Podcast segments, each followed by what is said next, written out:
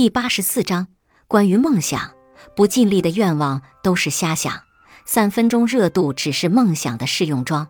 在大学当辅导员的朋友拉我去听演讲，演讲者是一位毕业生代表。他上台的第一句话是：“我演讲的主题是梦想，但我不是给你们打鸡血的，而是想让你看一看梦想的反面教材是什么样的。”他说他一心想要考哈佛。高中时特别拼命，但考上目前的大学之后，他突然就泄劲了，跟室友没日没夜的玩游戏。首先垮掉的是他的身体，不论什么坐姿，他的腰都会像被针扎一样疼，并且伴随着身体严重的贫血。最糟糕的一次，玩了一整夜游戏的他突然眼前一黑，脑袋直接砸在键盘上。把旁边那个一米九几的室友都吓哭了，最后他是被救护车拉走的。然后垮掉的是成绩。大学的头两年，他几乎没怎么上课，但凭借着那点儿应试的小聪明和考前的临时抱佛脚，几门功课也都蒙混过关了。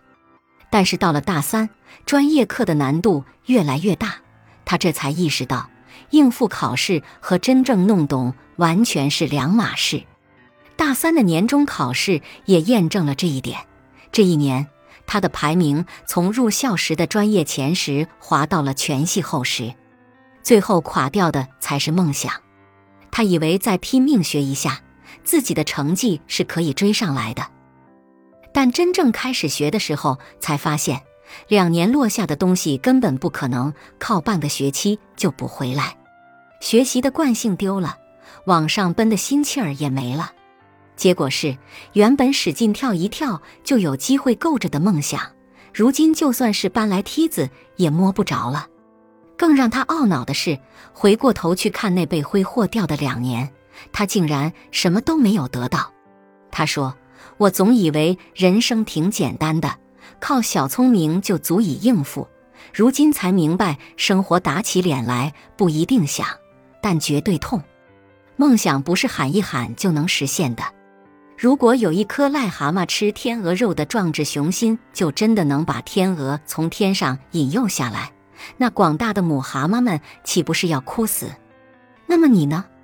今天的梦想是玩音乐，明天是玩摩托，白天的梦想是玩滑板。晚上的梦想是打游戏，说到底，你只是贪玩而已，只是懒惰而已，只是在不想学习、不想工作、不想努力的时候，才拿出所谓的梦想秀一秀，只是把梦想当做你毫无作为的挡箭牌而已。你当前所有的问题都可以归结为思想的巨人、行动的侏儒、享乐的专家，这三个问题混在一起，就会让你。多思多虑、欲求过多，以及一动不动。有梦想就去努力争取，而不是找一堆纠结的理由，然后不甘心却又不尽兴的活着。嘴里喊着我不将就，实际行动却是将每一个宝贵的今天变成对每一个无聊的昨日的冷淡抄袭。真正的理想主义者都是脚踏实地的，他们会把心安在自己的目标上。而不是困难上。如果你的梦想是星辰大海，那就别被他的遥不可及给吓退了。或许就在你按时吃早餐、坚持看书、及时完成工作、认真学会一个技能之后，你只是如常的走着走着，抬头就看见了满天星辰。一步登不了山，一步一步登就可以。有一个伟大的梦想，不等于你能变得伟大。你还得付出无数艰辛的行动，以及留出足额的青春做筹码。你要因为怀揣宏大的梦想而动力十足，而不是因为梦想远大而觉得自己高人一等。